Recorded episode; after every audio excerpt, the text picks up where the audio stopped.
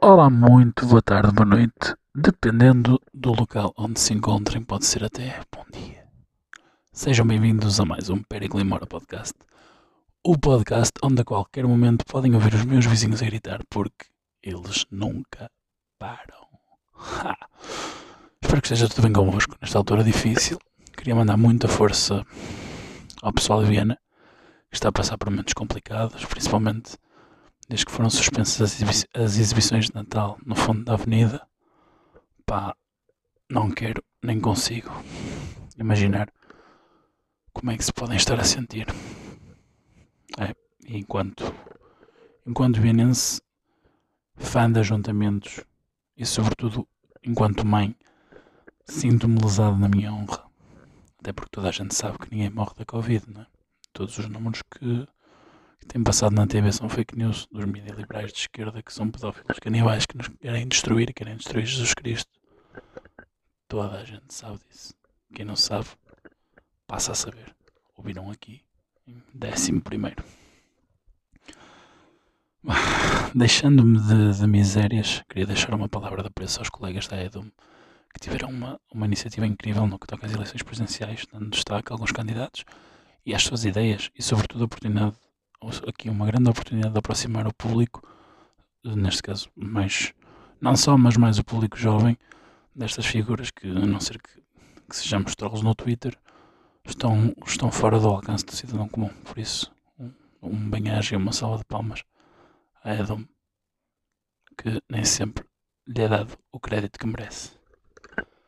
Agora, no seguimento, não neste seguimento, queria deixar também a convicção de que quem votar no Tiago Maia é porque não tem alma. Pá, já vi comida para diabéticos melhor temperada. O gajo é o tipo de candidato a quem se lhe pergunta a melhor rota para os carteiros seguirem e ele responde que todo o sistema do CTT está errado e que a iniciativa liberal tem os carteiros mais competentes. É um pouco isso. Mas pronto, há votos para tudo, não é? Pior era se fossem votar no, no outra contradição.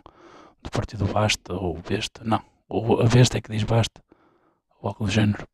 Bom, para esclarecer, quando digo pior, refiro-me na verdade à essência do votante e não à significância do voto em si. Para a eleição, porque toda a gente sabe que é Marcelo em mais 10. Mas quanto a isso, daqui a pouco já, já falo do, do dito cujo.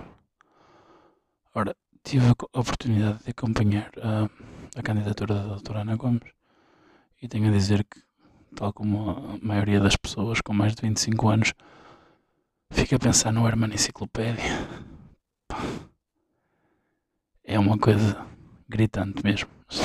Falando a sério, a acérrima defesa da, da Ana Gomes a Rui Pinto é para mim suficiente para, para que não seja alguém viável a ser figura será a figura do Estado português. Pá, é um turn-off. Não que eu não acho que o processo, o processo se deva adaptar a, a certo tipo de circunstância para uma maior persecução da verdade material. Nada disso.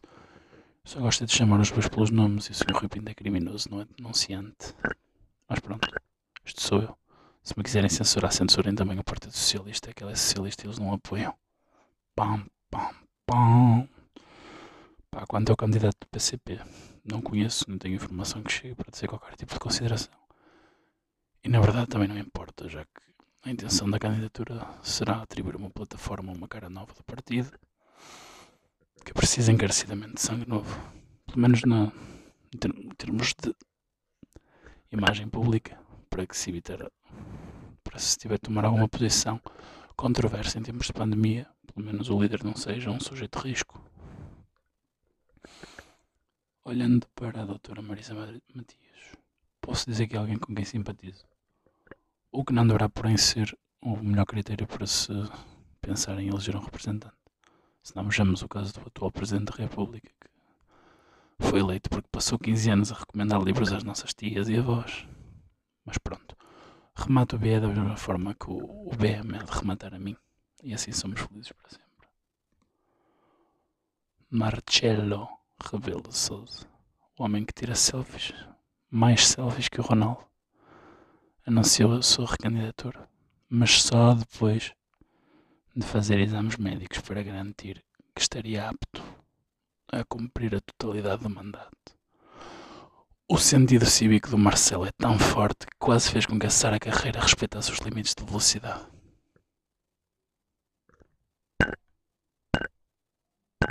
Brincadeira, calma. De mau gosto, opa, mau gosto é lembrarem-se que a vida é efêmera quando se atribui uma cara famosa à morte. Se calhar isso é mau gosto. Espera-se que o Marcelo ganhe. E claro, que ganhe a primeira volta. Seguramente, pelo menos, seria de pensar que será esse o caso. No entanto, não será com o meu voto. Vale o que vale. Né? A, opa, a espécie do casamento que o, que o Marcelo tem com o Dr. António Costa deixa-me um tanto quanto desconfortável. Está ali um, um cuido para o implícito. Até no que toca ao, fechar olhos no desrespeito pelo direito constitucional, não é? Outro mandato de Marcelo é outro mandato de um cavaco social. É o apogeu do oportunismo, é o, o ser sem dever ser é cagar na separação do Estado e da Igreja. O facto do Marcelo dizer como católico no, no discurso de recandidatura devia pesar muito, mas muito, na mente de quem vai às urnas. Devia ter um destaque mediático tremendo, a mensagem que passa é vergonhosa. No entanto, é visto como uma, uma coisa positiva. Pá, nada contra a religião. Atenção, caríssimos amigos, nada contra a religião. Cada um é livre de acreditar naquilo que quiser. É a beleza da democracia. Uh, pá, eu também acreditei no Pai Natal até aos 10 anos. No entanto, exige-se, ou deveria exigir-se, outro tipo de sobriedade da figura do Presidente da República. Pero em nome de Padre, de Filho e Espírito Santo. Mas dentro de mal. Mal, mal, mal, mal, mal, mal, mal. Se a primeira, edição, se a primeira eleição revelou que quem espera sempre alcança. Esta eleição deixará claro que, depois de se alcançar, só vai embora quem quiser. Ou quem a morte levar. É? Ai meu Deus, ai, que eu vou para o inferno. E pronto, acho que tenho aqui mais alguma coisa a dizer. Será que tenho? Deixa-me consultar a produção. Não, a produção diz que não.